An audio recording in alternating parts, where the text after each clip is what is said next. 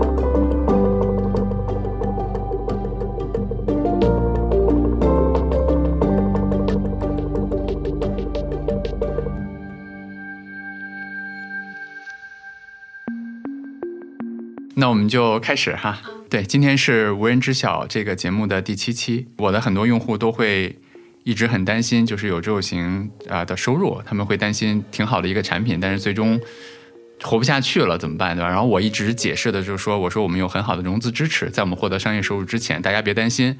那所以今天其实我请到的就是我说的有很好的融资支持背后的有志有行的投资人，就是我的好朋友海燕。哎，大家好，我是华创资本的吴海燕。我们也很有幸在天使轮就投资了有志有行，然后能跟梦妍这个团队呢成为合伙人，一起去推动有志有行的事业。我先简单跟大家介绍一下我们俩之前的故事啊。在最早我在做财帮子的时候，可能一二年，当时海燕的助手吧就给我发了封信，然后就说想那个投资财帮子，然后当时问问我们有没有一些什么样的计划。我记得那会儿我们就见过一次面，但是当时主要是我的原因，就是我我还是觉得当时财帮子更多的是激发了用户的一些贪欲吧。我我说我我看不到这个事情的价值，我就不太想做了。然后后来大概在一九年的一个时间，当时海燕就找了我聊天，就说，因为当时我还在做且慢嘛，我们一起去去聊了聊天。后来你知道那天我翻看咱俩聊天记录的时候，我印象最深的，你可能都不记得了。你当时跟我说，你说，呃，梦妍，咱俩今天聊了这么长时间，你说你最吸引我的是你当时给我讲你为什么关掉财帮子那个故事。嗯你说我做 VC 做久了，我会发现一个人 why 就是一个人为什么要做这件事儿，可能比他就是怎么做和做什么要重要的多。我当时给你讲的故事好像就是我当时。啊、有，因为财帮子有挺多用户的嘛，对当时有一个大的机构想用几块钱一个用户把我的那些用户去买走，是我当时就说，我担心我的用户可能会被不好的对待，对吧？我说我不卖，然后我就把那个网站 close 掉了。对你说其实那个那这个选择挺不同寻常的。对对对，你说对你来说就很有意思，很不同寻常。我们讲了其实很多商业的东西，很多这些东西，但其实恰恰让你记住的是那个。嗯后来我我发生了一些事情嘛，嗯其实当时咱俩才见过，就算一二年一次，算那一次可能也就两次面。我记得我在最难的时候，我就给你发了个信息，嗯我说海燕，我遇到了很大的困难，嗯我说我可能得重新开始做这件事儿，我需要很多的钱，嗯你愿不愿意帮助我对啊？然后当时海燕给我发了个信息，说明天早上咱俩见一下。嗯，后来我们俩就约在了，你记得在哪儿吗？我不记得在 清华东门的那个搜狐下面的那个星巴克哦，你报了我常去的一个地点。啊，是吧？哎呀，那你现在换一个地儿哈。嗯当时你看，一般的桥段都说创业者和投资人拿一张纸巾是吧？其实嗯我们那个不是纸巾了，当时海燕是拿了一个他的笔记本儿，对。我记得特别清楚，就是我们俩在上面勾勾画画，然后海岩说这事儿特别好，特别有价值，我愿意去支持你。嗯。然后你当时问我需要多少钱，具体数字我们不方便说啊，但是我当时跟海岩说，我说因为我做这事儿很长，我也有挺大的团队，嗯。然后我可能也不想赚快钱，所以我下面需要很多的钱。嗯。然后我的我也提了一个我自己的估值，嗯。当时特别让我意外的就是海岩说可以，啊，居然没砍价是吗？没没完全没有砍价，你知道，我当时不敢问，你知道吗？所以我今天先把这个问题，我当时当时怕万一我问多了，海燕后悔了怎么办？但是其实我咱们从一九年到现在两年了嘛，嗯正刚好是两年多的时间。其实我一直心里面有一个挺好奇的问题是，我当时其实连服务器都没有，对吧？如果从那个时间点算，包括可能也没有用户，嗯，就是我一个人，然后有一个挺贵的估值，包括后来其实行业里面也有很多投资人都找我嘛，就是想想去投有志有行，然后我跟他讲了我们的这些，大家都说海燕好大胆，就是很有魄力嘛。其实我特别想问问第一个问题，就是你当时是怎么想的？对，为什么这个算不算这个傻大胆是吧？对，这个居然啥都没有的情况下就愿意拍一个这个大家觉得可能有有人觉得很贵的一个估值、嗯、是吧？是有人觉得这个估值贵是吗？他的用词是你很有魄力，那我觉得可能内心深处还是会觉得有点贵吧。对，还是说觉得你融的钱多呢？什么原因？可能都有。都有、是吧？那我就理解一下这个评价的意思。此一时也，彼一时也。可能经过这两年，过去两年的这个资本市场的这个喧嚣，大家再去了解你当时的估值，又不觉得贵了。是的，是的。所以回过头去看，为什么？因为梦妍还记得那个我们在星巴克见的那次的情况。嗯。那我们其实后面又还再见过几次。投资方案其实真正确定下来。并不是那一次见面就确定下来的。嗯、当时我去梦岩的办公室拜访过梦岩，嗯，然后是一个周末的下午，当时南老师在做一个活动，对吧？你还记得那一次？后来呢，嗯、呃，我们有一次在一个挺远的一个咖啡馆，跟当时梦妍的一些小伙伴，对，大家聊了聊天，而且不光是团队成员，还有一些这个朋友，朋友嗯、对我还见了好几个，不止一个。对。对吧？见了好几位，就是梦妍的支持者，嗯，然后追随者，嗯、然后粉丝，嗯、然后当时坐在一个挺远的一个咖啡馆里面，然后聊了一天，就一对一，就是聊不同的人，对，然后那是一次。还有一次呢，是梦妍去我们办公室，对，给我我忍着腰痛去你办公室，对对对，然后嗯。去给我的同事们讲这个他要做什么事情，嗯，然后梦妍还算了一个账，说为什么我们这个估值是合理的，对，第一为什么我要融这么多钱，第二为什么我此刻提的估值还是合理的，嗯，因为梦妍自己是做投资的嘛，所以他、嗯、而且他有又是学计算机出身的，他可能搞了个小模型，然后算了一下、嗯、这个大概什么时候。嗯，长成什么样子？我多大的市场？然后这个在未来可能的回报有多少？是吧？嗯，然后再好像还用 DCF 方法，对对对这个往回算了一下，嗯、说你看我这个估值还是很合算的，还是很对的。我记得大概是这样的一个过程吧。对。那当然，其实嗯，我们并没有让梦岩去做这个模型啊，是梦妍自己、嗯。你当时其实没跟我说这些。对，可能是你自己琢磨过了，是理性思考之后，就觉得可能公司此刻这个估值是合理的，以及的确需要这笔钱可能要有一段时间，包括。这笔钱其实很大一个原因就是当时我们还做不了交易嘛，我们可能有很长一段时间是没有收入来源的，是的，要先把产品先做起来。嗯，那这段时间的话，就需要一个大概怎么样的一个预算，能让这嗯个团队有一个时间去把这个事情做出来。那整体下来是是合理的。的确是需要那么多钱的，嗯、而且它牌照没有下来，然后交易没有起来之前，有可能也不一定适合去融下一轮，对吧？嗯、那在这种情况下，这个这个预算是要有的，嗯，所以我们一起就 work out 了一个这个合理的方案吧。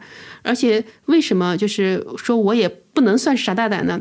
因为梦妍和梦妍的朋友们认了同样的估值，嗯、跟我投了一样多的钱，嗯。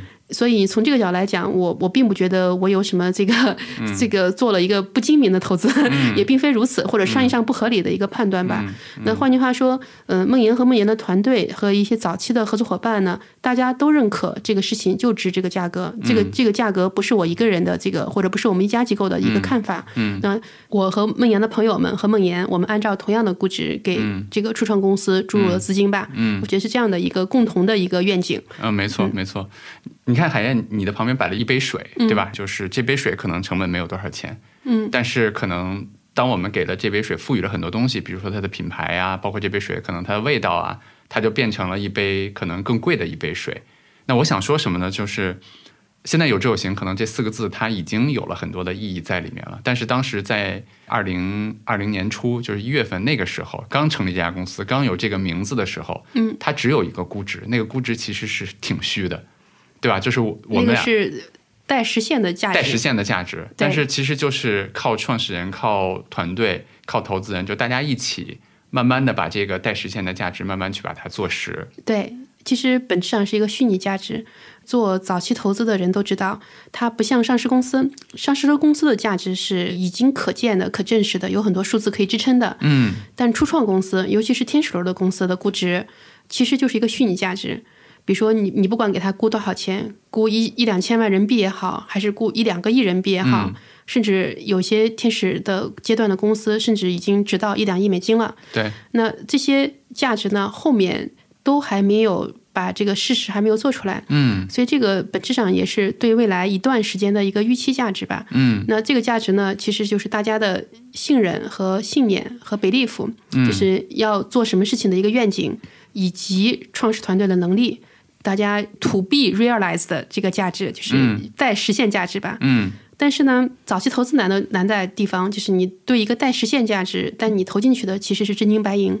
那么公司到账的这些现金是实在的，但是剩下的那部分价值其实是未来一两年吧待实现的。需要大家一起去 work out。嗯，可能不一定是那么长的时间，但至少未来一两年，它已经要给超额的这个预期吧。嗯，但是你你不这么给，你还能怎么给呢？因为你、你又不能让他这个初创公司是零价值，那这样的话，这个就无法构建一个合理的一个结构，的这种团队去出发。嗯所以它必然有这样的一个有一段时间是这个待实现价值是高于实际价值这样一个阶段，这是必然的一个阶段吧。我甚至可以用这样的比喻，就是我们当我们给一个，尤其是天使轮啊，就是一个初创公司去定价的时候，这个世界上平白就多出来了这么多财富，它其实是待实现的。对那需要的其实是大家慢慢的往里面去注入很多东西，把它变实。对但我觉得这个就跟你看我的听众里面，其实很多都是做二级市场投资的，嗯，就是大家无论是投资股票还是投资基金，其实基金背后还是股票嘛，股票背后是公司嘛，就是这些公司其实已经到了成熟期了二级市场的投资能看到股票背后是公司，啊，对已经很厉害了，价值投资了，对吧？对，但是他还没有看到公司背后是人，是人，对吧？但一级市场那个时候，公司还是一个一个还没有成型的一个东西。其实更主要的还是后面的那个人人人的这个想法、他的 vision、他的观念、他的文化，嗯他在过往积累的能力。这个是一个未来几年的一个可能性吧，嗯大家本质上是在对这个东西在估值，但这个好难啊，就是你看。我们刚才说，所以风险高吗？是很难。对我看过一篇美国的 VC 行业的一篇就是数据研究，嗯，他说其实，在天使轮的投资，如果以一个十年维度去看的话，有百分之四十三的公司是归零的，嗯，即使到了 A 轮，就是到了第二轮，然后还有百分之三十七的公司是要归零的，对，然后到到 B 轮还有百分之三十的公司要归零。然后他说，如果是从天使轮开始算，只有百分之一的公司最后能够达到五十倍。嗯，就就是大概是这样的一个数据分布。啊那其实应该差不多是吧？然后我就觉得就非常非常有意思了。然后从我自己的体感来说，我也看过很多的创业公司，就会发现这些创创业公司很多时候它最终做成的事儿，也跟创始人最早跟投资人讲我们在做什么生意，其实很多时候也也没什么关系了，对对吧？就是不是那个方向了，都 pivot 了，怎么怎么样？对，所以我就会觉得早期投资就特别难，因为第第一，就像你刚才说的，除了你投进去的钱之外，其他的东西都是待实现的一些虚拟的价值。第二就是这连甚至连创始人都不知道未来会发生什么，那投资人可能就更难去把握了对，所以他本质上还是投的这个创始人未来的能力吧。未来的能力。所以其实我过去的能力能在未来做什么事情，是这样的一个评价吧。我举一个例子啊，就是我们呃曾经投过一个更贵的一个天使轮的公司啊，就是非常的那个贵。当时我们那个团队成员有人开玩笑说，这个公司叫天使兽。天使轮就是独角兽，叫。啊，明白，对，这两年就是投资行业是有一些这样的天价的一些天使轮的公司的。嗯，那我们是参与者之一，因为我们一家也投不起这个公司，因为所有的早期投资人他的这个基金的这个 fund size 有限，明白，太贵的公司肯定是投不起来的。嗯，它很贵，它又是天使轮儿，那大家又很喜欢这个创始人他代表的这个能力和过去的这个方向，对吧？然后呢，那那我们肯定也会去跟他商量嘛。我们说，那这个某某这些这个创始人的名字啊，说为什么这个公司要这么贵，对吧这么贵？值要这么多钱天使轮就要这么贵。你知道这个创始人是怎么去评价他的公司的价值？当嗯然，未来做的这个事情、蓝图，这个这个都要说理想，当然这个是很大的，就是做成的话，肯定是一个特别大的事儿。这是首先啊。第二的话，就是我要启动，我需要这么多资金去建一个很贵的团队，这团队都是他们都有各种各样的这个，呃比如说人工智能的人呀，这样的人那样的人，他们的这个工资成本就是很高，对吧？要构建知识产权嘛，壁垒嘛，这个就很高。第三，他还说了一个很重要的原因，他说：“你看，我和我的两个创始人，我和我两两个 co-founder，我们过去呢，在我们原来的机构里面，上市公司里面，我们的这个一年的收入和股票价值就是大几个亿，天哪！然后呢，我们其实出来创业，我们已经放弃了我一年大几个亿的这个股票，嗯，的这个价值。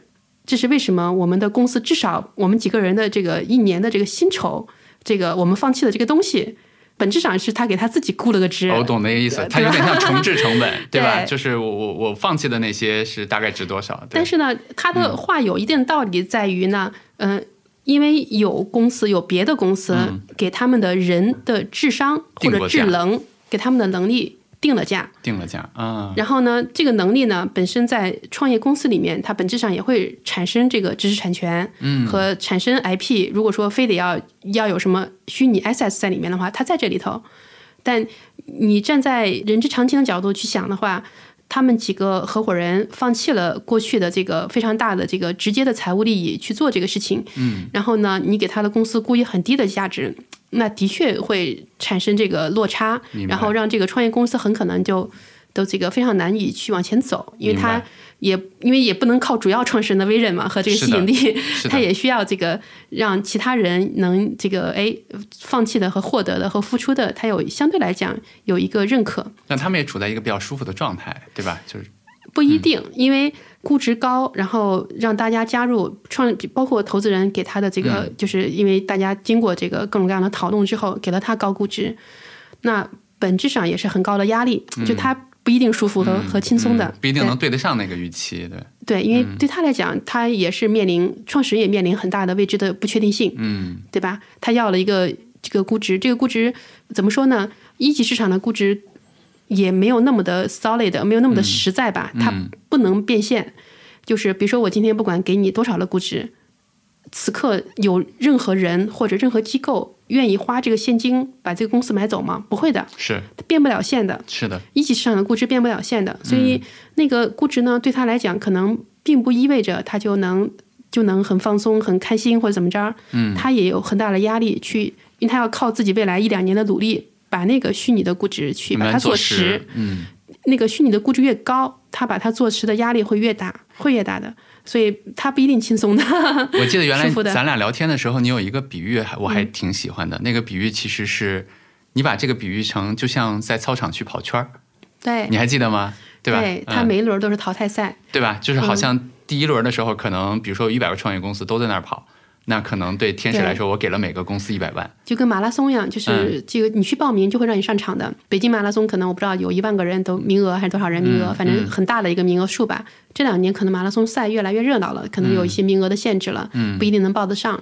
但理论上讲是绝大部分人是可以参赛的。嗯，那好，发令枪响，所有人都在起跑线上挤挤挨挨的，一大堆人开始往前跑，对吧？跑着跑着，很多人就不见了，嗯，放弃了或者累倒了，对吧？或者这个就是体能不够，就不适合参加这个比赛，他可能就只能跑个五公里或者十公里半途什么之类的，跑不到终点的。然后到如果咱们说对马拉松也好，或者说到像操场一样，它可能到第二圈的时候，或者第三圈的时候，嗯，就可能到 A 轮了，嗯，对吧？还能剩下那个公司，可能就就像刚才第一圈给了一百万，第二圈可能我们就可以给一千万了，对吧？他还需要的话，如果这能创造出相应的价值的，这个就是我自己有时候瞎想，就是打这个比方的意思，就是说有创业公司没跑到终点，首先也很正常。嗯，第二的话，这也是就是 VC 分个天使轮、A 轮、B 轮的意义。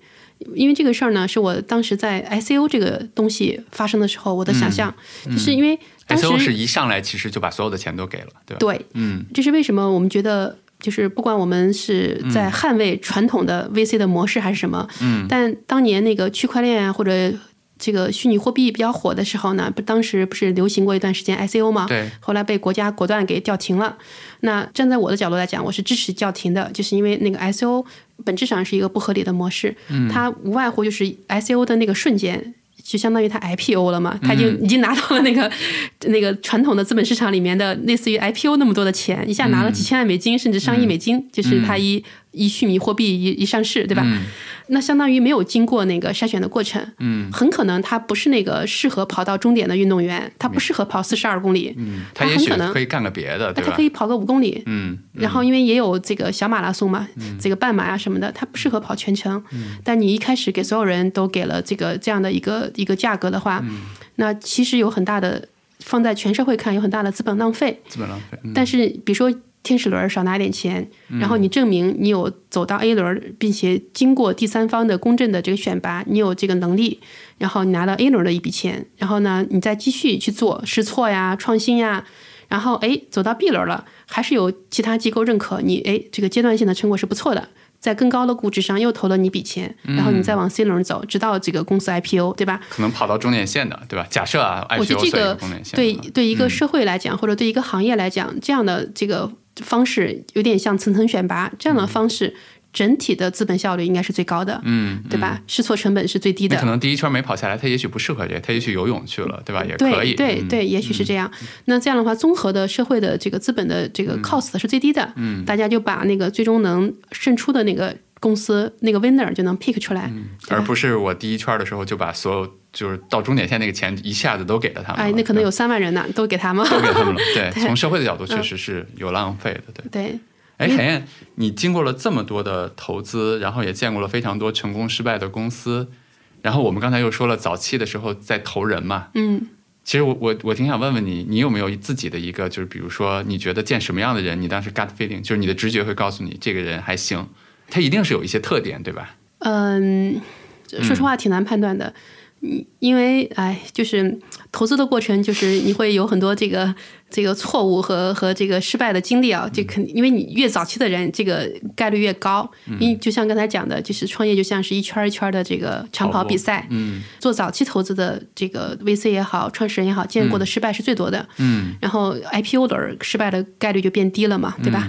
但是你早期肯定是我们说经常打比方，我们是一个海选嘛，海选的过程里面，你你无而且如何失败率是高的。我插一句，就是你那个海选的时候，其实留给你的时间也有限，对吧？就是其实没有办法去做特别特别深入的了解的。不一定，不一定是吧不一定，不一定，不一定在什么地方呢？就是说，嗯。在有些行业兴起的时候，一些事儿兴起的时候呢，还没有达成共识的时候，那个初创公司那个赛道并不拥挤的，留给你的时间还比较很多，嗯，，对，可以很多的。就是嗯，比如说你在一四年投软件，嗯你在一六年投自动驾驶，嗯对，这个非常非常资深的团队，比如说在在人工智能、在大数据领域很资深的团队，然后你去 cold call 去找他，他都愿意见你的，嗯，因为那个时候愿意投这个领域的投资人真的不多。明白，然后你像我们当时一个那个一个上市公司的，就是这个自动驾驶业务的负责人，他离开出来创业，我们的那个年轻的这个投资负责人、投资经理，那个通过 LinkedIn 去找他，给他写邮件，都能把他约出来喝咖啡，没问题的，嗯都可以的。嗯就是因为那个时候那个行业的不巨大的不确定性，嗯那个在投资行业没有对那个行那个那个事情的价值或者那个阶段性的这个财务价值形成共识吧。嗯，对，那个也是早期投资的有意义的地方，有意义的地方。思的地方。对，明白，所以嗯，并不是说早期投资就一定是所有人在那抢，抢啊留给你的时间不多，你必须秒做决定，并不是这样。看什么事情，看什么行业。我我记得我们俩一月份的时候，当时你给我打了一个电话，就是我们当时商量一个，这个不重要啊，这就是个小的插曲，就是商量一个钱的一个出资方式的时候，我们俩约到了一个朝阳那儿的一个咖啡馆吧，嗯，然后我们俩就聊聊着聊着，然后来了一个创业者，对。那个创业者是做 authing 的，就是做身份验证的。哦，我们后来也投他了。我知道，因为我为什么提这个，是我前两天看到他拿了最新的一轮，应该还是非常大的钱，对，他叫我融了两千多万美金。对对对对，我记得他嗯应该叫谢阳吧，谢阳是是吧？我我记得特别嗯清楚，因为 我为什么去记着这个？因为我当时觉得你跟他聊了一会儿，我当时特别吃惊，因为我是做技术的嘛，嗯做技术出身，然后他是特别痴迷做技术，我能看得出来。对，跟你聊的时候，眼神里面技术小天才。的，啊，技术 确实挺天才的。然后眼神里面全都是我的技术多么好，我要解决多么多的问题，怎么怎么样。对，我当时就在想，我说我自己能不能够通过他的这些描述去给出一个判断，嗯，要不要投他？我就觉得这事儿挺难的，嗯我当时就有这么个印象。然后前两天突然看到朋友圈里面你发了一个他他的公司应该现在发展的非常不错嘛，是的有。非常多的客户，然后融了两千万美金，而且我而且我们也越来越确定，他一定是这个领域未来的 leader。虽然他现在还是早期，因为毕竟才两年嘛，啊，是吧？但他那个，嗯因为两年其实也是不短的时间的一个验证了。对我觉得他会是的。是的，所以其实我还是特别好奇这个问题，就是，嗯，究竟你在判断这些早期项目的时候，给人的因素多一些，比如说就拿这个创业者，或者说拿梦岩，或者说拿其他的，还是给这个赛道的，咱们叫赛道也好，叫行业也好，它的权重多一些？其实都挺关键的，都挺关键都挺关键的。因为首先，那个好的创业者，他本身他的那个远见或者他的那个看到那个图景。本身他就能打动人，就是一他不会去做一个很窄的方向，或者说一个已经很成熟的事情，就是他他自己的知识、眼界、信息量，其实已经是在那个各行各业的那个顶端上。这个你跟他交流能感觉到到的，就是他的那个见识呀，他他的经验呀，他一定是超出了那个行业的，远超出了那个平均水平的。啊，这个而且又因为你聊的人很多，对所以其实能很很容易对比出来。很容易对比出来。这是首先，这是为什么人也还是的确是最重要的，因为他最好的人他也不会选择一个错误的事儿了。没错，然后或者说他很可能方式方法路径上他要试错，嗯但他看到的那个大的那个方向，一般来讲也不会错的，嗯对吧？这个是对的，这个创业者的这个意义所在。然后为什么那个事儿也重要呢？的确，那个时间点也挺重要的，就是一个呃过于成熟的行业，或者说一个已经在走下坡路的行业。或者说，呃，一些天时地利不具备的一些行业，比如说有一些这个基础性的技术还没有突破，嗯或者说那个那个，那那很可能也能做，但是他可能会经历一个过于漫长的等待。我们就说跟等早班车一样，那早班车六点钟来。你两点钟就在等着，那你要等四个小时的，那而且那个天寒地冻的，你很可能会被冻死的。对，对，咱们五点半去等就可以了。是 是的对，，嗯，所以其实人和事情，其实在你早期的判断里面，其实都非常重要。对，大方向、那个时间点是不是对的？嗯这个创业公司本身就不容易，他要是选一个错误的时间点去做一，哪怕是去做一个正确的事情，嗯，他也会经历很多。不是说一定做不成，但他会经历过多的这个痛苦、艰难的这个过程吧，嗯。会会反而会有一些不必要的一些这个这个挫败。对，嗯，在早期投资里面，你刚才那个比喻我特别喜欢，不像我们在二级市场投资，我们可能面对的是财务报表，对吧？面对的是商业的数字面对的是这些能看到后面是个公司，股票实际上是公司的一份。对，对，但是你比如说，我们可以看到某个上市公司它的创始人的，或者说他现在的 CEO 的一些演讲啊，这些其实也就也就这样了，对吧？机构投资人可能能够了解的更深一些，对，但是我觉得刚才你说的那个点，尤其是咱俩之间的交往，就让我更深的能感受到，就是早期的投资人他和创业者之间的关系是情感绑定是非常非常深的，对，而且。他打交道的是一个活活生生的人。不只是一个活生生人，而且咱俩打交道的时候，应该都是非常 tough 的时候，要么就是狂喜，要么就是很惨的时候，对吧？对对，后者多一些。如果一个我们投嗯过的 portfolio 主动来找我们聊天儿，那多半儿他还是碰到了一些问题的。对，那看来我找你的还不够多，是吧？呃，那说明咱们还是挺顺利的。对，嗯，就这个是不是有没有这方面的就背后的这些故事？对，的确，我自己也思考，就是说，同样是投资行业，一级市场投资和二级市场投资有什么不一样？嗯，因为我们是华创是做早期投资的，对，那早期股权投资和中晚期和 PE 阶段的和 buyout 阶段的又有什么不一样？有时候也会去就是看，虽然投资领域都算是大同行吧，但是你会发现这里面大家做的事情，就每天的工作内容其实是很不一样的。嗯比如说早期投资人的确花了更多的时间再去哎去思考这个未来的大方向上。以及去找到那个对的人上，嗯基本上是这两件事花的多。嗯，那中晚期投资人，因为我们没有财务报表可以看，知道吗？早期公司是很少有财务报表可以看的。是的，嗯，看的话也是那个，我觉得意义不大。哎，也没啥意义。就是你你是看 P 还是看 PS 还是看什么 ROE 的？没有意义 啥都没有，对吧？对嗯那这个都你都没有机会去做这个看财务模型，你最终看他的财务报表，你只是证明这个公司这钱花的还挺合理的就可以了，嗯也就到这儿了。你就钱够花，以及这个成本支出是合理的，这个就足够的这个财务的这个知识就够了。但是你看，我们要是做二级市场投资，或者说我们要去做那个这个 PE 阶段的投资，那个财务指标还挺重要的。是的，大家会说估值方法，会说 DCF，会说 PE 是吧？嗯会说 ROE，、会说那个什么 PB 什么的，很多很多这个指标，挺我也挺羡慕的。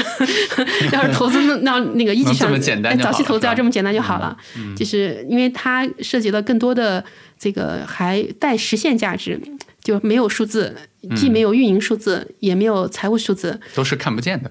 对，就是要对未来的不确定性去做评估的，这个是很不一样的点。所以很多就是靠交流、靠访谈，嗯，然后靠观察、靠对未来的这个大胆的预测，以及对未来的勇气和信心，靠的是这些东西吧。所以我觉得可能早期投资人更接近创业者一些，就是因为创业者是把自己的钱、自己的时间、自己未来的一段生命的历程。去投入到一个很不确定的一个创业之旅里面去，对，那早期投资人也是一样的，他把自己的这个基金、自己的这个职业声誉，把自己的这个职业未来的这个成功的这个选择，还有甚至自己的钱和时间，嗯，一起去花在一个不确定性的一个事情，就是看不到的一个事情上，只是 vision，、对，只是大家的这个虚拟价值上去。我觉得这个就是需要巨大的对未来的乐观和勇气嗯，和相信吧。对，嗯我我给你讲个小故事，海燕，我不知道你还记不记得了，啊、大概是在去年，我忘了几月份了，嗯，当时咱俩之间还有个小争论，我不知道你还记得吗？其实当时是因为你刚才在前面也讲了，就是有志有行，其实我自己也出了很多的钱，对吧？然后我的朋友还有我的员工，然后我最早的时候其实跟你提过一个请求，就是我觉得我们就是我自己也好，然后我的员工、我的朋友，他承担了一些风险。我们的估值，我忘了是估值还是什么其他的一些条件，其实应该和投资人的条件可能有些不一样。嗯，然后你当时给了我一个回复，说梦妍，我特别想告诉你，VC 的钱背后也是投资人的钱，就是每一分钱其实背后无论是机构也好还是人也好，他在我眼中每一块钱其实背后是一样的。对你对，当时跟我说，我特别珍视，就是我的投资人能够把钱给我，然后我把这些钱看得比我自己的钱还重要。这个不就是你自己在你的这个 blog 里写过的所谓的对。Fiduciary duty 吗？呃没错？，所以那其实你二级嗯。市场投资，大家把钱交给公募基金也好，买了嗯。指数基金也好，或者说交给私募基金也好，嗯。那大家当然希望自己的投资经理去好好的去对待他的工作。嗯。其实 VC 投资背后的资金来源也都是一个一个 LP 嘛，不管嗯。它哪怕是一个机构 LP，但机构的后面最终都是这个钱的来源都是人嘛，对吧？你当时给我的就是那段话吧，包括我们俩就是那两天的那个经历，其实给我的印象非常深刻。嗯，我也接触过一些，无论是一级市场还是二级市场的投资人，很多人其实把帮别人管钱看成是一个数字游戏嘛，它是其实有杠杆嘛，对吧？可以帮助自己也好，帮助也好，去达成一些目标。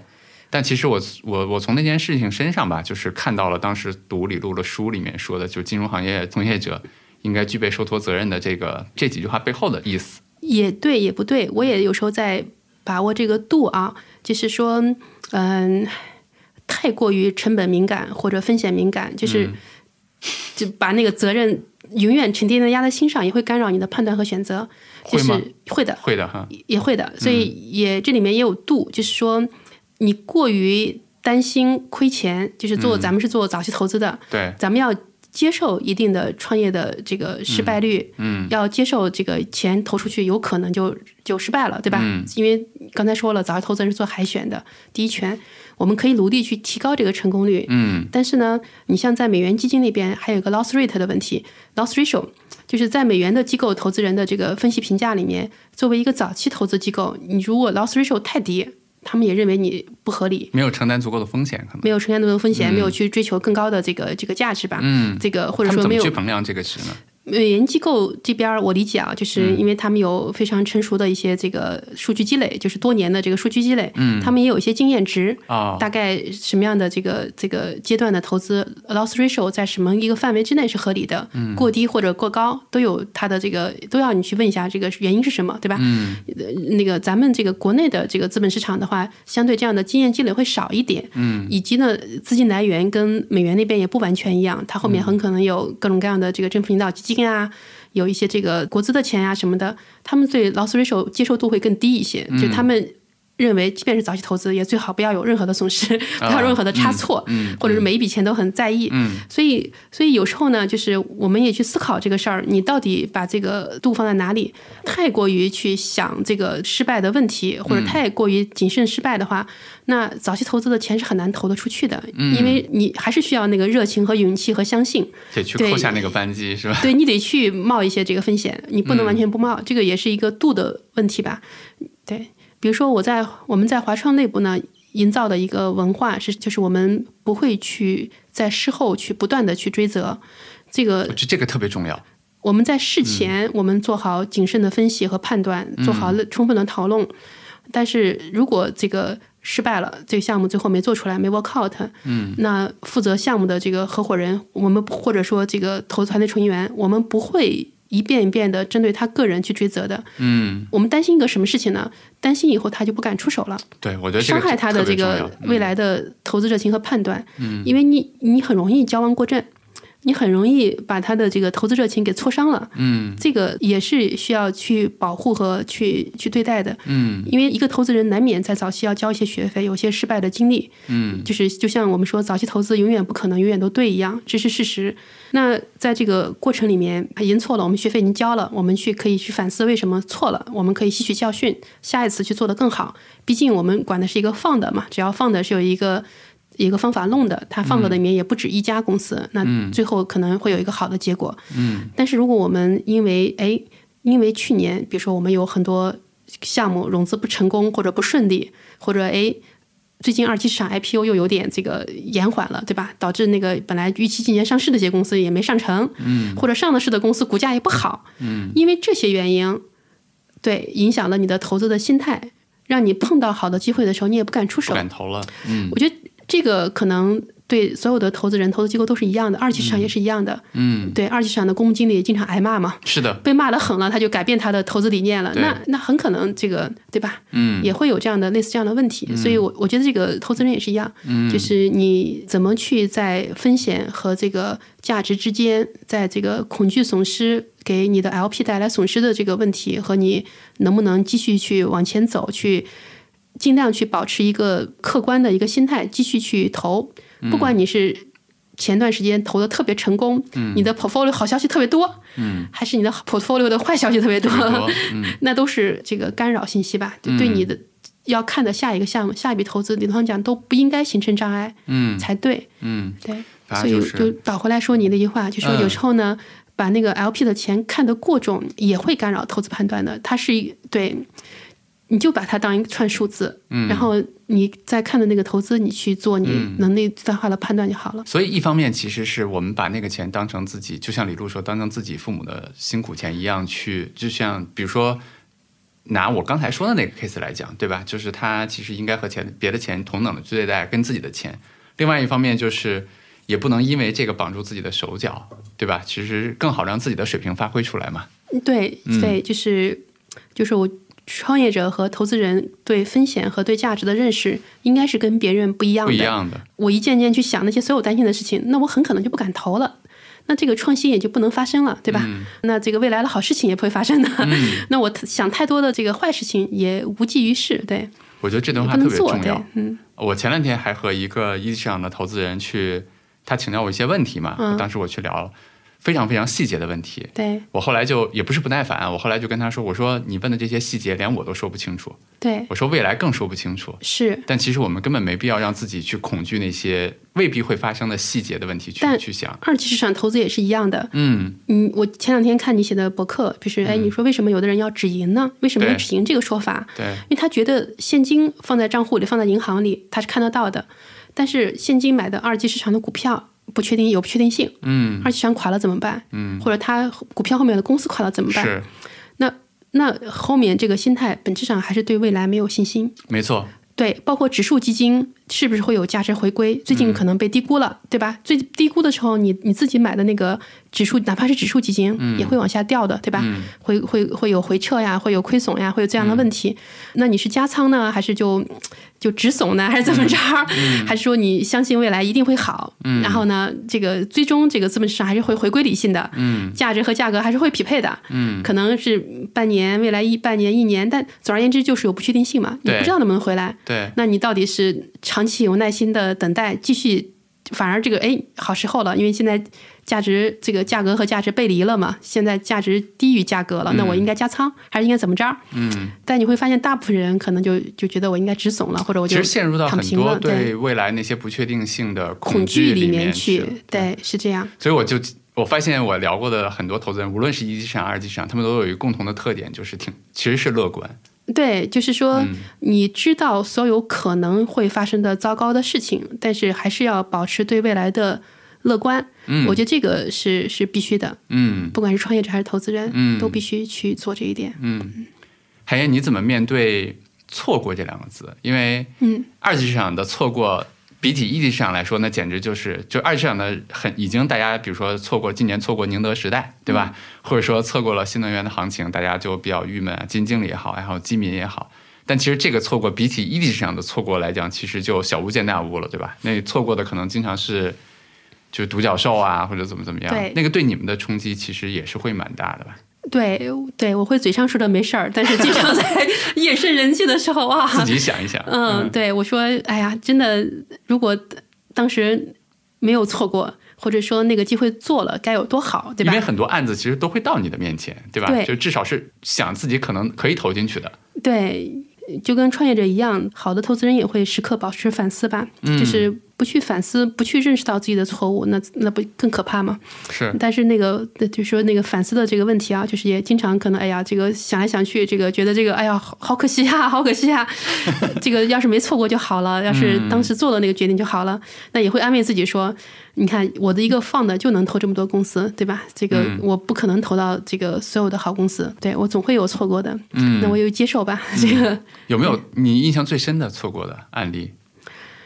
有的，就其实还是一个认知的问题吧，就认知能力的问题。嗯就是因为有知有行，经常说的一句话就是你赚不到你认知之外的钱，你赚不到这个钱。嗯我觉得这个这个也是一样的，就是嗯，我们在一四年的时候，我们我见过速滑，见过快手。快手，嗯那个时候我有机会可能投个三四百万美金，嗯，投到他的那个 Pre A 轮里面去，对吧？嗯然后呢，我也见过知乎，那时候知乎可能出来融资一亿美金左右估值，对吧？嗯但是呢，因为我过去我一四年之前，我是不太了解这个消费互联网这个领域的，我是没有这个投资或者跟这些公司有长期打过交道的，所以这个领域的，比如说五十万 DEU，在一四年的时候算多还是算少？算好还是算不好？嗯，然后那个领域里面还有一些什么样的 player，长什么样子？嗯，跟当时的那个嗯快手、知乎比是是什么样的一个质量，对吧？我是没有这种这个标准的，嗯，对，所以我觉得我错我们错过也也很正常吧。但其实从另外一方面来讲，就是刚才你说的是这两个案例，其实是长大了很多的案例。嗯我们不点名了，但是我们俩其实也聊过，就有很多其实后来出了问题的公司，嗯你在很早的时候就给出了判断，就是觉得这个公司风险很大，那我不愿意去投。我的意思其实是说，在错过的同时，其实也错过了很多风险嘛。怎么说呢？你没有发生的问题，就是说你的成功选对了的那些事情，其实是不计分的，对，就是这句话很关键，对不计分的。你说你因为哎呀，比如说避开了哪个是吧？对我们很可能成功的避开了一百个错误的公司，嗯，这个都不计分儿，只要你没有投到那个对的公司，对吧？就会被人记分了是吧？对，就被自己记分了。首先被自己先，记分了。对，嗯，明白。就是换句话说呢，关键是你投的的这些公司要好吧？嗯，然后你没有投错，这个是怎么说呢？你要是什么事儿不都不做的话，你不照样不会投错吧？没错，没错。我记得还是前两天看的呢，就是刚才说美国 VC 的那个年鉴，它强调其实是 VC 行业比起后面的 PE，啊、再比起二级市场的投资，就是大家上市了以后去买，其实非常重要的一个规律是，它是一个密率的行业，也就是说，它头部公司的获得的那个回报倍数可能会远超尾部的那些公司。是，他也讲了，比如说像 KPCB，比如说像红杉，嗯早期如果没有投中 Google 的话，其实整个基金都是亏损的，类似的那些，就是讲了很多这样的案例吧。就是在早期的 VC 投资里面，其实也也是两个词，甚至晚期其实也是这样，就是概率和赔率的游戏嘛，嗯对吧？可能比如说在二级市场投资，赔率已经没那么大了。可能一个公司年化有个百分之十几已经不错了，嗯，但是它概率呢就比较高，对吧？因为它已经上市比较成熟了，它不会出大的问题。但在早期投资里面，可能赔率很大，有的公司就像我刚才说的，可能百分之五十的公司一就是几年后归零，那有的公司可能会涨了五十倍、一百倍的样子，嗯。然后概率呢相对来说就低很多，对吧？嗯。就是刚才说的这个概率分布。我了解的海燕，你的投资风格里面，其实在偏早期的里面属于在概率那边偏的多一些，在赔率的那边可能让让一些，会是这样，是不是？嗯，我觉得跟行业有有关关系对，嗯。刚才说的那个，我其实也在思考和观察，强调还没有明确的结论，因为其实从九几年一直到最近这个嗯二十多年呢，其实 VC 最好的那些投资都在互联网和消费互联网，消费互联网，在移动互联网，嗯在这些领域里面，嗯，而互联网本身也是过去二十多年的一个新行业，从零长大到一个巨大的一个行业。对，就是人类从此进入信息社会嘛，对吧？这样的一个对生活和工作方方面面产生了巨大影响的这样一个行业。嗯那而且这个行业的很多公司是有网络效应，或者有规模优势的，是的，那基本上就是 winner takes all，对吧？嗯。然后要么非常大，要么就什么都不是。嗯，所以这个就导致了你刚才说的那个投资结果的问题。就是密率分布，对，嗯。就是就头部公司基本上就是拿到了所有的，嗯，然后呢，第二名、第三名就什么都不是，对，嗯。很可能连别说尾部公司了，很可能连第二名、第三名都都都没有，都没什么那个那么大的价值吧，是的，都没多少价值。所以说，这个很可能是因为过去二三十年 VC 就基本上等于互联网的支持行，跟这个有关系吧。嗯但在其他很多领域里面，但是那个被互联网巨大的光芒给遮住的很多行业里面，实际上它的规律不是这样子的。嗯这个做二级市场的很多投资人都知道的，就是有些行业它没有这种头部效应，就是没有说那个第一名就怎么怎么着了。比如说金融行业，对吧？它有很多很多第一名，或者、或者各种各样的第一名。然后在医疗行业也是一样的，很难是说一个产品或者一个医疗器械产品只有一家公司有，其他公都没有，因为那个食药监局也不会允许出现这种情况，对吧？那他也他也不会让一家企业去垄断这个整个细分领域里面。嗯，那那大概很多行业并不是一家独大的，它是有有机会在头部出现好几个公司、很多公司的。嗯，但你看这两年，不管是中国还是美国，就 VC 行业的投资已经开始越来越多的到各行各业去了。是，因为消费互联网互联网开始见顶了，行业已经进入到饱和和成熟时期了。是的，任何行业都难逃过那个生命周期吧，从初创、快速成长到成熟到衰落。嗯。对我觉得任何行业都有这样的周期，可能现在就是一个消费互联网在见顶甚至在往下走的这样一个一个新增流量没有了，对吧？因为已经能上网的人都上网了，嗯。然后用户就那么些，然后头部互联网公司已经出来了，嗯，下面的互联网公司和新的应用、新的产品很难冒出来，这样一个阶段里面，嗯所以在这种情况下，你看这两年这个不管是中国还是美国，大家把钱越来越多的放到各行各业去了。嗯哎，你像在中国，半导体啊、医疗呀、软件呀，甚至这个什么这个互联网改造传统行业呀，大家都在投这些方向了。嗯，这些领域里面不一定有刚才说那个头部效应。我觉得你给了我一个特别好的补充，其实是说我刚才看到的那个 VC 的那个年鉴里面说的这个密率分布也好，还有说的那个回报的那个规律也好，并不是 VC 行业，而是互联网行业的。恰恰由于过去的二十年，VC 和互联网行业其实是高度融合的，对吧？是的，因为是从互相成零长到这么大，互相成就嘛。嗯，我觉得这个洞见确实还是挺好的。对，而且以 VC 现在的模式的话，很可能也做不到那么一个方式赚钱啊。嗯就是比如说举个例子，因为当时在国内是很多 VC 机构是有投过腾讯的，对，但是腾讯上市后不久，可能大家就得退出嘛，因为基金的期限在那儿摆着呢，十年、十二年，嗯退出了，对吧？那时候腾讯可能才几亿美金，十十亿美金左右。然后呢，腾讯可能是到一四年之后，那个估值才嘣上去了，对吧？嗯那时候它已经上市已经十年了，对吧？其实有大早期的 VC 早就退掉了机会，对 VC 都退了。早期嗯 VC 早就都退掉了，对吧？嗯那二级市场的投资人可能赚到了他从十几亿美金到几百亿美金到上千亿美金到近万亿美金，他是这样子的嗯这。是个很好的例子。对，所以实际上 VC 不一定能，就是你比如说 Google 也是庞然大物了，对吧？但是那那个 KP 是不是迟到了 Google 后来变成千亿美金这样的阶段的，嗯，不一定能吃得到。这也是最近你像那个在国外的一些知名投资机构在改 VC 的游戏规则的原因。嗯他把 VC 搞的那个那个 fund 呢，搞得更像是一个那个，嗯，更像是一个 evergreen fund，然后可能每三年、每四年有一次这个分批期啊什么的，但他们不会说，也就是不一定非要 IPO 的时候退出，对吧？我不一定我我的 fund 不一定有一个截止的一个日期，比如说我在第十年我一定要把 fund 清算掉回给 LP，、第十二年我一定要全部退出，他没把这个作为一个戛然截止的一个日期吧，它可以 fund 本身是可以往往前一直走的。在中间 LP 可能会有一些这个退出的一个选择，对，大概这样。所以这种制度其实它在改变的背后，其实也是印证现在的企业的整个的生命周期，对吧？包括刚才说的那些东西。对，就是比如说软件呀、医疗呀，上嗯市上市之后才刚开始。对，对，上市之后它的那个，首先它 secure 了，对吧？相对来讲也，因为它能上市的话，它很可能哎，那个 FDA 获批了，或者 NMPA 获批了，嗯，或者它软件已经到了一定的产品成熟度和市场成熟度，但它的雪道很长又很缓，它不像互联网的一下嘣的一下，拼多多三年多就上市了，对吧？它就可能就做到这个千亿美金级别的这个规模。然后呢，但是很多软件公司它很慢，它到那个 tipping point 呢，它需要七年、八年、十年，好到了它上市了，对吧？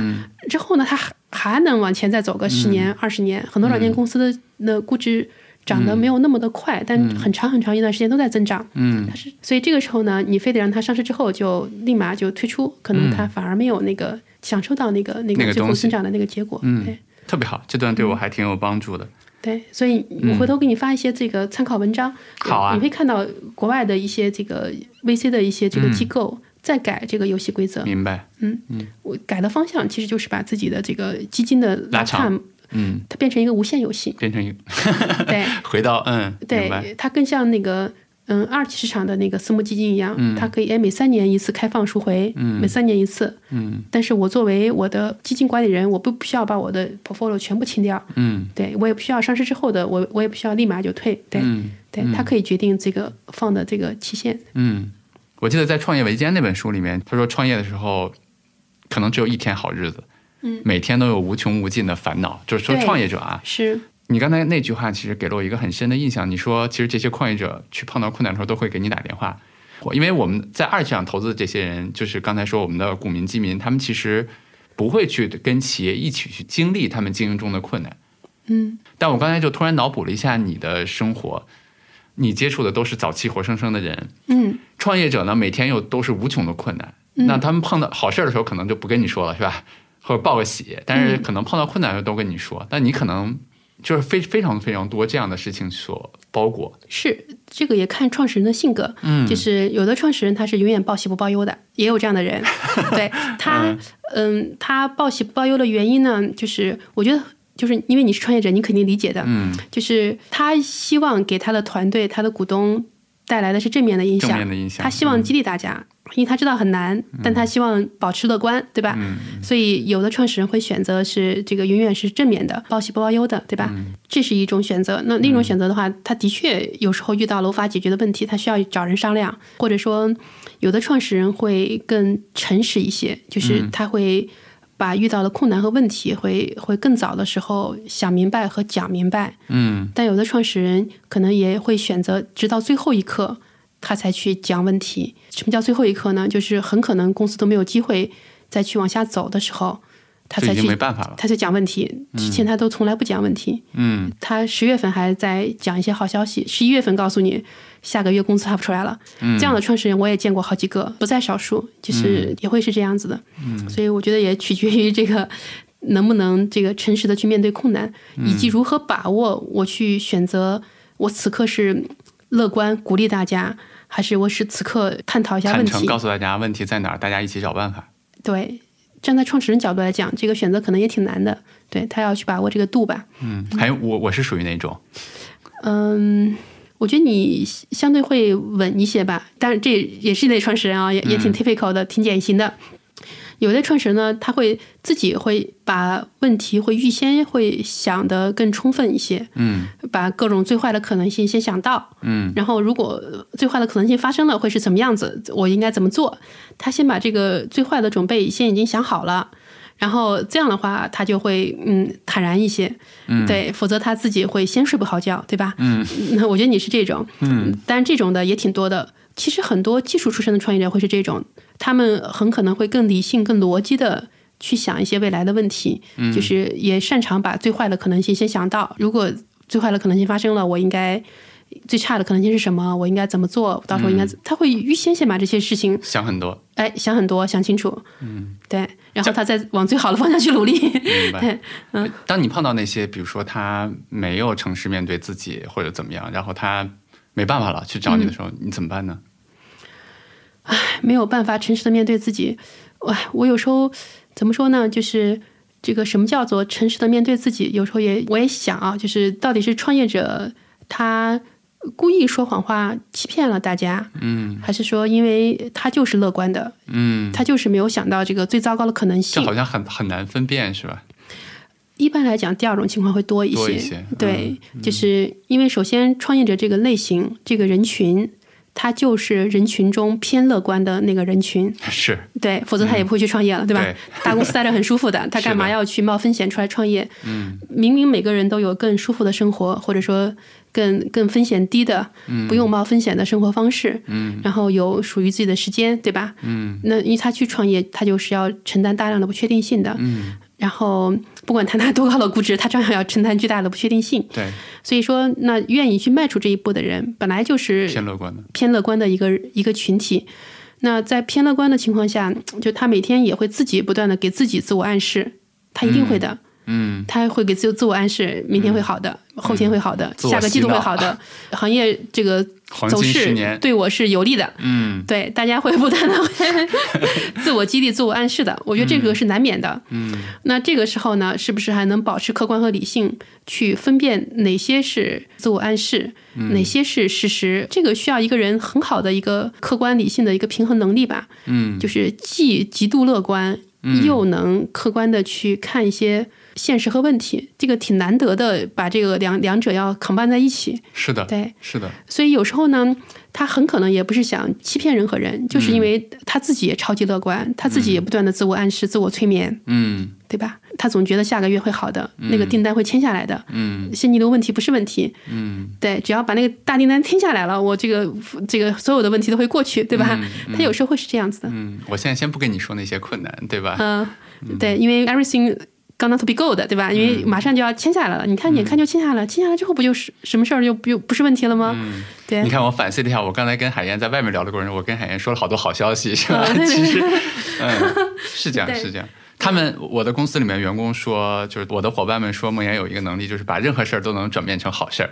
对，就其其实有的时候我就想，就是你说的那些，就是可能你要我很难分辨，我我我真的很难分辨，对吧？你比如说，哎，就是他，因为他确实很难嘛。对，所以本身就是偏乐观，以及愿意把所有的事情解读到那个正面方向上去。正面方向，其实 VC 也是比较接近这群人的，可能没有创业者那么那个，大家都觉得可能 VC 的位置会更舒服一些。嗯，就更理解你说的这句话了，因为对它太早期，风险很大嘛，然后对他又跟活生生的人接触，对。对吧？去跟他们、跟创业者共同的去承担很多东西，他要还要赶头，还要赶头，对，嗯。还要去赶去一起去面临那个不确定性嘛。嗯，就像你问为什么这个当时还敢挺有魄力的敢头执行啊，啥都没有的时候，那那也得去相信这个事情嘛，也得至嗯。少要去乐观的相信这个事情对。会发生。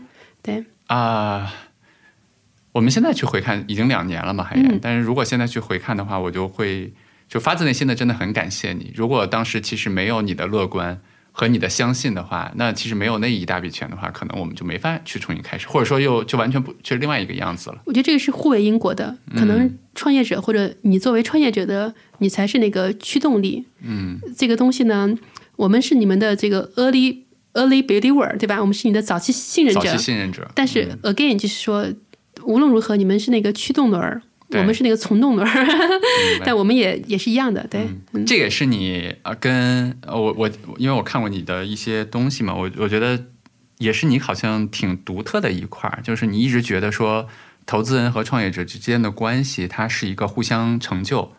有很多投资人其实会对创业者会有很多指导嘛，就是说你应该这么做业务啊，你应该做那么做业务啊，怎么怎么样？其实这种积极参与感还挺值得保护的啊，说实话，啊 是吗？他愿意花时间去研究这个事儿，嗯。给你意见，其实还挺值得保护的，对，嗯。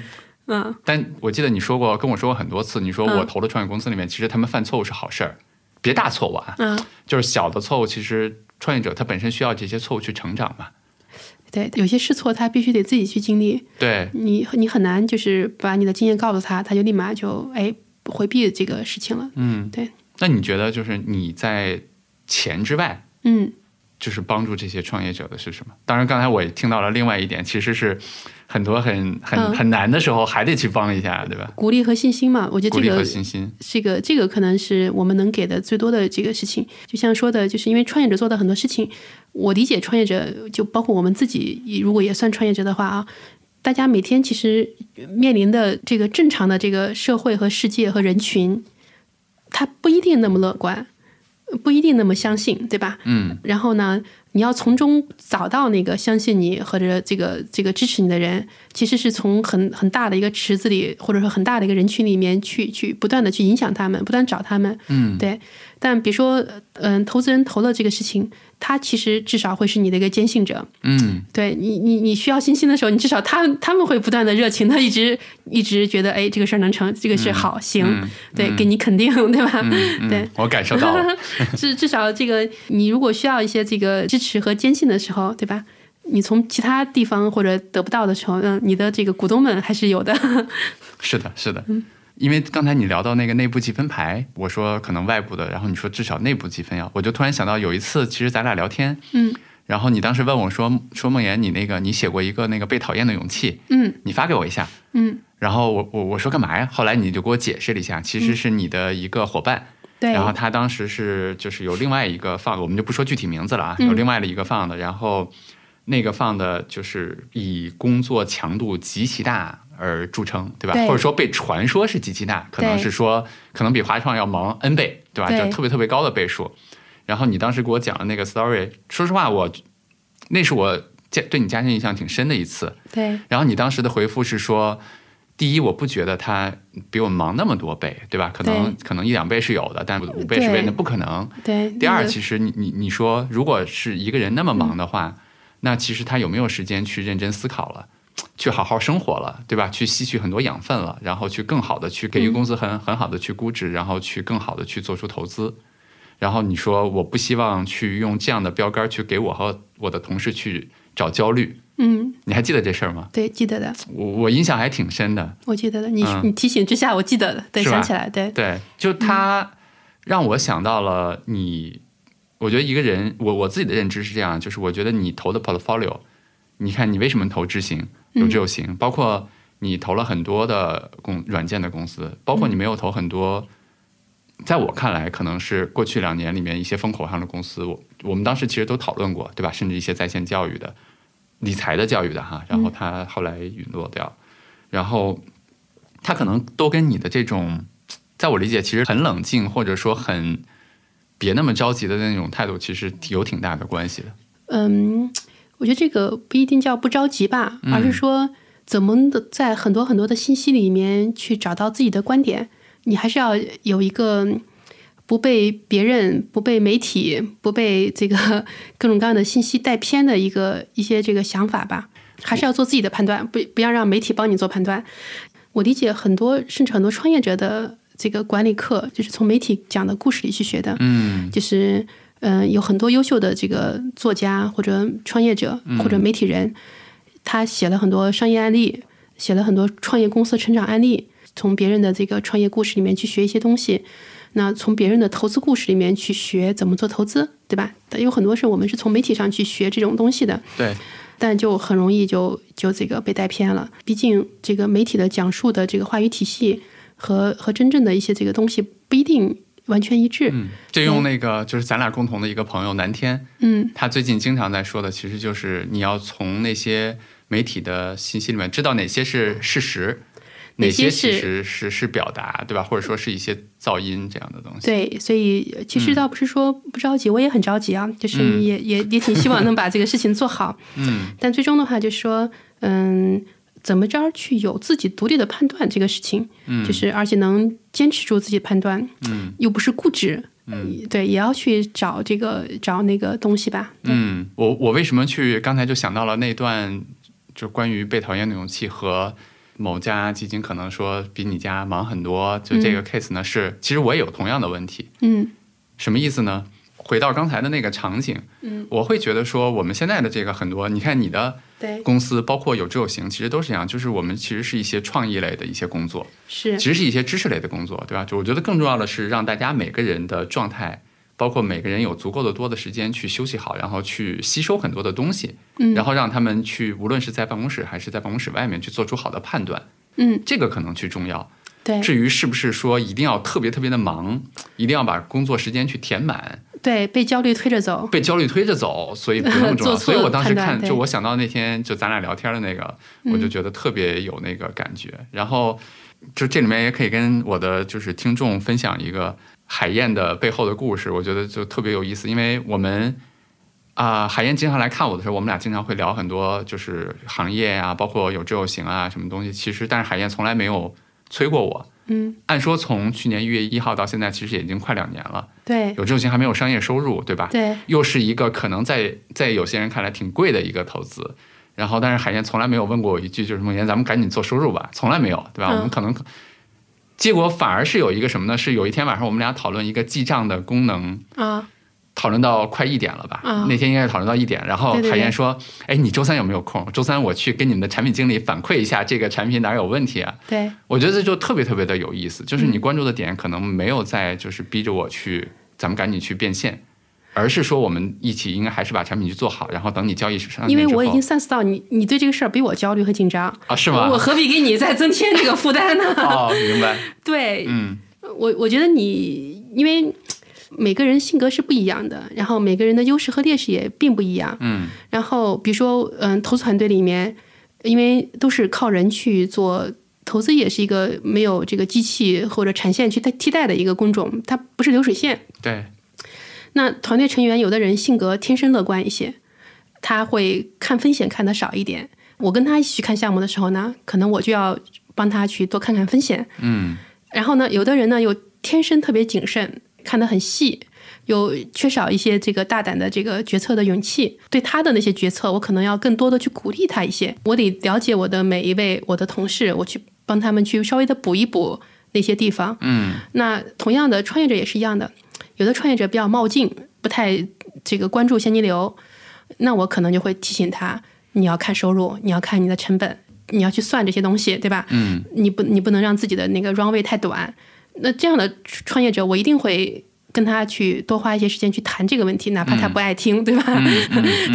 嗯但是你呢，我不去跟你谈这个事情，你已经很自己的，我会看到你在自己在盘算这些事情，嗯你会跟我说，哎呀，我们大概目前的 burn rate 是什么样子的，嗯大概这个账上还有多少现金，你会跟我算这个事情。是，然后呢，你会自觉的不选择把办公室放在一个房租很贵的地方。嗯那这些细节就让我了解到，你已经是一个非常非常在意自己的这个现金流，能在意生存和发展的一个、一个创业者了。你已经预先把很多风险已经想了，嗯，那我何必再去增加你的心理负担，天天去催你这个收入这事儿呢？明白，对，这我就理解了。对，嗯，我就记得我有一次问过你一个事儿，因为你有非常多的 portfolio 嘛，对你会经常发这个你的 portfolio，比如说就像我刚才说的 a l s i n 它又 B 轮了，对吧？对，融比如资新闻，说这个 Once 它又哪个轮了，对吧？对然后我融资新闻，融资新闻，因为其实可能听众可能不知道，我稍微补充一下背景信息，就是因为 VC 行业它需要一个，就是这个公司每年它可能有定价，对吧？这样的话，基金它还好算它每年的净值。对它不像我们的二级市场一样，每天有一个净值，对吧？它得需要这样的。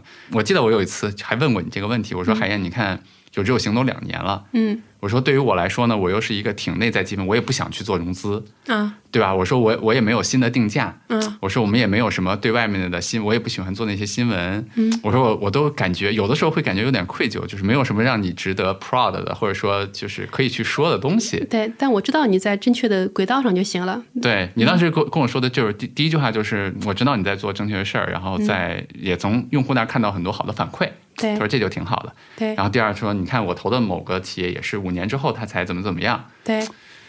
就反正我觉得这些相处的点点滴滴吧，就他就让我想到了我以前写过一篇文章嘛，就是我我很喜欢巴菲特和芒格嘛，他们俩说，他说你在这个世界上要做一个很好的生意的话，或者说很好的 business 的话，他说他讲的同路人的结构，嗯，他说什么叫同路人的结构？他就说第一是投资人，第二就是你的创业者本人，嗯第三是你的员工，是你的伙伴，第四层就是你的用户。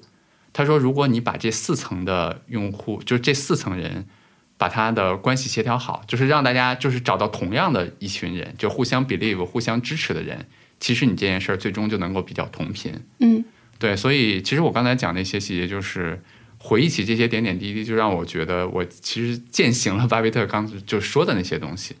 就比如说我们的用户、我们的伙伴，对吧？嗯包括我自己，包括我的合伙人，包括和海燕之间互相信任，包括互相支持，然后互相去沟通，及时沟通情况这些。但还是那句话，你是嗯那个主动轮儿，对我我其实只是你的一面镜子。镜子是吧？对，因为你已经很 care 股东了，很 care 同事，很 care 这个价值了，嗯所以我反而就放松了，那个不着急了。我也会鼓励你，帮你去稍微的降低一些你的心理压力和负担，对吧？嗯是这样子的。嗯但并不是所有的 portfolio 我都是一视同仁的对待的，因为的确会有创业者，他心里是没有这个东西的。我等会儿给你看一些这个记录，你就知道不是这样子的。因为有的创业者在这个在这个责任感上，时间长了你会发现他不足，对吧？嗯，哎，甚至一些很简单的细节也都能看到。就是那我们都是说，哎。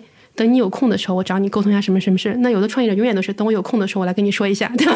哦，对，就很多很多的，你会看到他、他对这个股东价值是不是在意啊？时间长了你会看得到的。嗯，可能对这些你你就要稍微的 tough 一些。明白，对，你你会让他记得这个，你其实是要需要给大家创造价值的，理解。你要 care 你的团队成员的这个职业成功的，对吧？嗯会有一些创始人他会更自我中心一些，会有这样子的。嗯他在意的是他自己的成功和梦想嗯，是否实现了，并没有把很多责任放在肩上。那有这样的这个创业者的，那其实跟这些或者说跟不同的创业者相处的过程中，其实还是那句话，我我感觉还是挺难的。因为 VC 是支持者的角色嘛，创业者是那一个驱动力量。嗯，那最终的话，大家是他的这个镜子吧。嗯，我记得我们俩有一次聊天的时候，你还跟我讲过，就是在某个创业者非常难的时候，你自己还借给他的钱。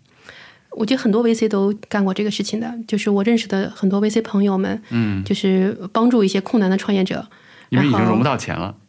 对，但是大家还希望再相信他们一下。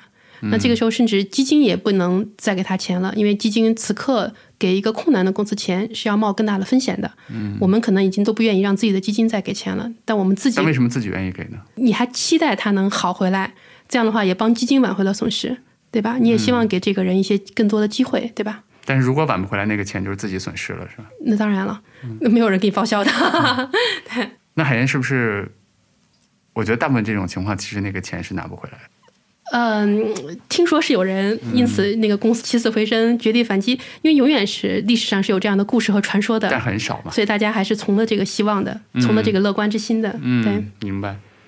或者说，就大家能够看到的故事，更多的是 VC 光鲜的一面。但其实，我觉得我们俩今天聊的过程中，特别吸引我的是，你和那些活生生的人打交道的那一面，包括背后的失败的，对吧？就是，我觉得这一面其实是我从来以前很少去想到的。而且 VC 相对为什么会更理解创业者？因为他们也要募资的，他们也有股东和 LP 和责任和压力的，对吧？一样的。你怎么管理自己的就是这种压力呢？嗯你，睡眠好吗？这两年还可以，对，嗯。嗯，这个也是也是这个学习的过程吧，就是嗯。慢慢的去自我调节和学习的过程。就刚才其实你刚才提到那个南天讲的那个观点啊，其实也是一样的，也是我自己这两年不断的跟自己讲的，就是怎么去区分外面的声音和自己的想法和自己的这个看法，或者说去怎么去保持这种客观度，就是嗯。区分什么是观点，什么是事实。你每个人都有一个观点，他的观点有的是来自于事实，嗯，有的但更多的是混杂了他的个人经验，嗯，然后个人的判断力，然后以及他的位置和他的目标是什么，他的目的是什么，嗯，那不同目标的人，他就会告诉你不同的观点，对吧？那很可能这些都不是事实，嗯。包括你听到对你的批评和指责的时候，对，可能 VC 听到的批评和指责远比创业者要多，为什么呢？对，因为什么错都是我们的错嘛。就是如如果这个公司投错了，一般也会说，那谁让你做这笔愚蠢的投资，对吧？然后呢，如果这个公司融了很多钱，又有又有说，那你看你这个你们 VC 们这个制造给了制造了泡沫，对吧？嗯哎，就是反正嗯就是很少被夸投的聪明投的好，那你投聪明投的好那是应该的，对吧？或者很少去看这个行业给整个资产配置或者说帮助这个创新里面起到的作用，是吧？对这个，我觉得这里面的原因挺复杂的，挺难解释的。比如说 VC 可能甚至相对薪酬更高一些，这个也很可能是大家的这个原因素之一。嗯就是嗯，也有人觉得 VC 是旱涝保收的，因为你有管理费，对吧？嗯创业失败了，可能那个创始人什么都没有了，嗯，失去了很多东西。但其实也不是，对吧？也因为公司都是有限责任公司嘛。是，那 LP 可能因为你的投资他会损失，嗯对吧？但你 VC 你损失了什么呢？大家可能会觉得，因为你你没有损失嘛，你嗯你又相对高薪，你你就应该承担这个责任，对吧？有各种各样的原因，或者说也有这个可能对这个行业不了解的原因呀，或者说那个很多的细节的故事没办法对外去讲的原因呀，各种各样的原因。其实我觉得这个也是一个客观的一个一个情况，一个情况就非常非常容易受到各方面的那个挑战和这个指责，对，非常容易承受批评吧。所以那那需要管理好。说所有的事情都有一个 price，对，嗯，明白了。嗯。海燕，让你给我，就是我们到节目的最后了哈，嗯嗯嗯。我想让你就在这个节目里面给梦妍和有志有行一个，就你觉得现在真实的你内心觉得他的建议，或者说哪儿做的你觉得不太满意的，我好像说不出来有什么不满意的。真的啊、对，嗯，其实嗯，每次就是跟你聊天啊，就见面的时候，嗯，你会主动的把你的这个很多的想法、很多事情的进展到什么阶段了，达到这个咱们的目标是什么样子，如果这个事儿如果。没有预期中顺利，又会是什么样子？嗯，你其实都会主动先推演一遍给我的，嗯，所以我听了之后，我就嗯，我听了之后我就不说什么了，因为我就不再，我就我还是希望你能呃减少一些这个担心。就是我其实已经努力在帮你，让你更放松一些，对，感受到了，嗯，比如说万斯的创始人跟你也是一个类型的，嗯。像尹奇对吧？嗯，他也是那个自己会给自己的那个自我鞭策就挺多的，每天就会嗯先把很多事情都想到了，嗯。乐观的好的也都想到，然后正常情况应该怎么做我也想到，如嗯果发生不好的事情我应该怎么做，他也是每天都每天都在，可能我估计每天都会想这些事情的那个、那个人之一啊哈。嗯，你过去给我的就是我们俩聊天的时候，你你刚才说这个就是你已经帮我放松很多，其实我还真的挺感激的。嗯。然后有一次我看过你发过一个朋友圈嘛，然后上面写叫“别着急燃烧自己”，嗯人生很长，是一个就是我们讲是无限游戏，或者说怎么怎么样。其实我觉得，包括我们刚才讲你管理华创的风格，对包括你去投公司，对包括你不停的跟我说的梦妍不要太着急，对吧？然后放松，然后去去怎么样，其实都是在这几个字。对，其实我也有自我的体会吧，也是跟我自己的这个心得来的。嗯对，有一段时间我们的 portfolio 有一些好消息，我觉得特别开心。嗯然后接到一些这个不好的消息，我也会刚才说的，你问我睡眠好不好，我也会好几天这个跟着这个睡不着觉。对，嗯但时间长了之后，我我也就不断的这个自我开解和自我安慰。好多事情，这个你焦虑也没用，对吧？嗯很多事情吧，它这个你正常去做，该来的就会来。嗯有的事情呢是你能去努力去改变的，有些事情你也只能接受那个结果。我觉得可能每个创始人也会心里这样去去给自己讲这些话的。是的，嗯是的。其实就像刚才我们俩在外面聊天一样，就是可能投资和创业，它都像是一个大型的一个社会实践，对吧？我们在这个社会实践里面，其实在就更快速的去认识这个世界。对我过去把它叫那个一个大型的一个社会学实验，对，是的，你会看到形形色色的人、形形色色的事儿，嗯然后你要再从里面去找到这个规律。嗯，我一直觉得我目前的一个阶段，其实是一个能够把商业价值和社会价值去处理的比较好的一个阶段。我一直说，就是如果一个人只去想着自己的名声，或者说想着社会价值，不去兼顾股东的利益的话，其实是一个特别不负责任的做法。所以，其实最后挺想说的是，啊、我挺有信心的，嗯。然后去把有志有行去做好，包括将来去获得合理的商业收入，去回报投资人，包括其实投资人不只包括你了，对吧？嗯。也包括自己，包括我的朋友们，包括还有我的员工们，他都是我的投资人嘛，还有你的用户们，还有我的用户们。对，嗯。所以其实我想说的是。我自己还蛮有信心的，就是我们去紧盯着用户的需求，然后站在用户的一边，然后去帮助他们去做很多非常好的事情，然后在这个过程中也去产生相匹配的吧商业价值，然后回报。对，所以也特别感谢海燕的支持，嗯我相信一定会。谢谢，对，嗯谢谢海燕。好你，看，咱俩刚才那个对话就是 typical 的，你在不断的自己加压，给自己这个哦，就回到了今天你说的那个了？对你就嗯会，你会自己会不自觉的不断的考虑这个别人的感受，嗯，嗯然后我再鼓励你说，我相信一定会的，不用担心，一定会的。所以回到你最后的那句，就是别着急燃烧自己。对嗯，对好的，那我们今天的节目就到这儿，特别感谢海燕，谢谢海燕。嗯，好，谢谢。